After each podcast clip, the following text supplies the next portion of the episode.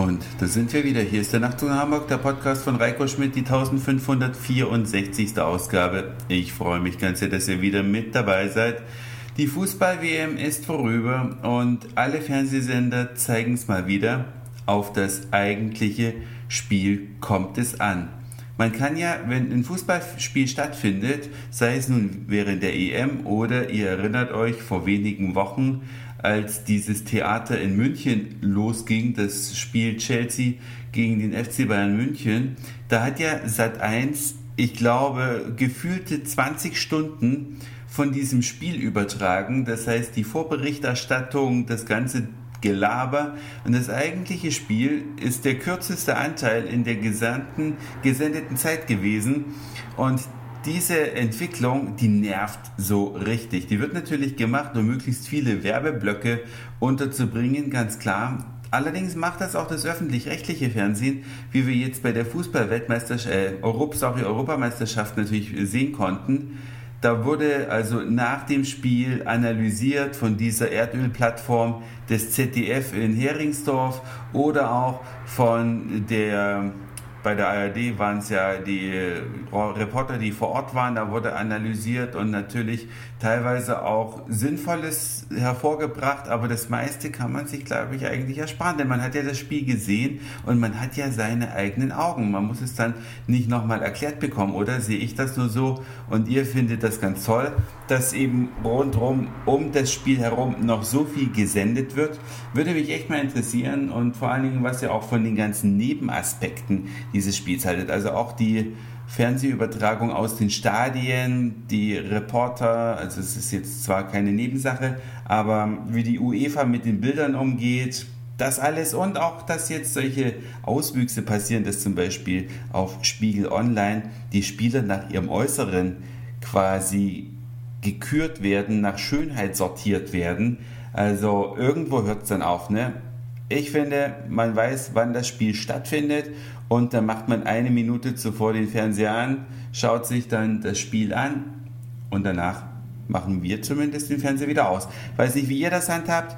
Guckt ihr noch Waldis Club hinterher oder irgendwas anderes Schönes, dann könnt ihr mir das ja sehr, sehr gerne per E-Mail, per Nachricht auf der Nacht zu einer Hamburg Homepage oder auch per Kommentar auf Facebook hinterlassen. Ja, Seitenaspekte von Fußballspielen. Ich mache, glaube ich, mal das Fenster zu, weil hier starten jetzt im Minutenrhythmus die Flugzeuge.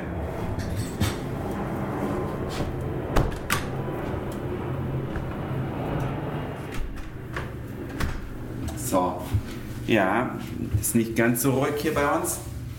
Wenn die Flugzeuge diese Startbahn benutzen, ja, 15 Prozent aller Flüge, die von Hamburg aus starten, gehen bei uns also in mittlerer Nähe, würde ich jetzt mal sagen, vorbei, aber man hört sie ganz deutlich. Ich weiß nicht, ob man das jetzt gehört hat, ob das Mikrofon so empfindlich ist, aber es geht um ein ernsthaftes Thema. Und zwar gibt es in Deutschland eine Regierung, die vor der letzten Bundestagswahl natürlich sich überlegt hat, oh mein Gott, Hamburg, äh, Schmarrn Deutschland, ist ja ein Land, das hat ja kein Haushaltsdefizit, sondern wir haben ja einen gigantischen Überschuss. Was machen wir mit dem vielen Geld in der Staatskasse? Und dann hat man sich bei der FDP überlegt, ach, wer gehört zu unserer Klientel?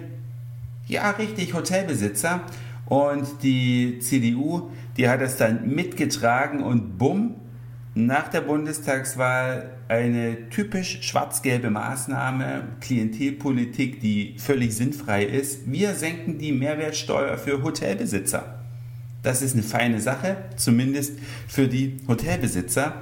Jetzt haben sich aber unter anderem auch Bordellbesitzer gedacht, wenn schon ein idiotisches Paket, Gesetzespaket, dann wollen wir es jetzt wissen und dann hat ein Bordellbetreiber in Deutschland einfach auch nur 7% abgeführt, weil er sich gesagt hat, natürlich komme ich in den Genuss dieser Regelung, denn ich habe ja quasi ein Hotel.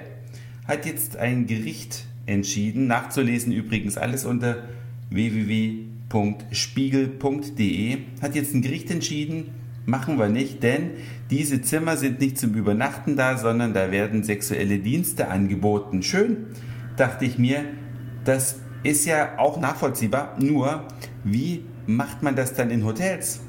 Wie viele Menschen, und ich persönlich kenne einige, und wenn ihr mal überlegt, vielleicht kennt ihr auch den einen oder anderen, viele Leute, die fremd gehen wollen, die gehen natürlich auch ins Hotel. Ja, verheiratete Menschen, die einfach mal eine Runde vögeln wollen mit jemand anders als ihrem Ehepartner, die mieten sich natürlich ein normales Hotel. Und wenn die jetzt in einem solchen Hotel quasi Sex haben, dürfte ja der Hotelbesitzer für diese Zimmerbuchung dann nicht den ermäßigten Steuersatz anwenden, ne? weil dann wird ja dieser Raum quasi zum Bordell. Also so richtig durchdacht ist die Sache nicht. Deswegen würde mich jetzt mal interessieren, sollten in Deutschland in, sagen wir mal, Fortsetzung der intelligenten schwarz-gelben Politik Bordells auch in diesen Genuss kommen? Sagt mir das mal. Ja, wärt ihr damit einverstanden oder würdet ihr das gut finden, Bordells mit ermäßigtem Steuersatz? Oder sagt ihr, der ganze Steuerkram ist so ein Humbug, natürlich sollten Hotels wieder wie zu alten Zeiten den vollen Steuersatz bezahlen, weil es eigentlich gar keinen Grund gibt, warum ausgerechnet diese Gruppe einen ermäßigten Steuersatz bekommt. Könnt ihr mir gerne mitteilen. Die Kanäle sind bekannt. Das war's für heute. Dankeschön fürs Zuhören, für den Speicherplatz auf euren Geräten. Ich sag Moin Mahlzeit oder guten Abend, je nachdem, wann ihr mich hier gerade gehört habt. Und vielleicht hören wir uns schon morgen wieder. Euer Reiko.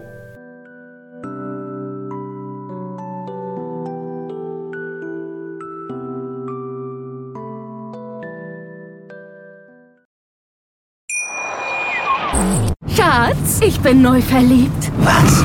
Da drüben. Das ist er. Aber das ist ein Auto. Ja, eben. Mit ihm habe ich alles richtig gemacht. Wunschauto einfach kaufen, verkaufen oder leasen. Bei Autoscout24. Alles richtig gemacht.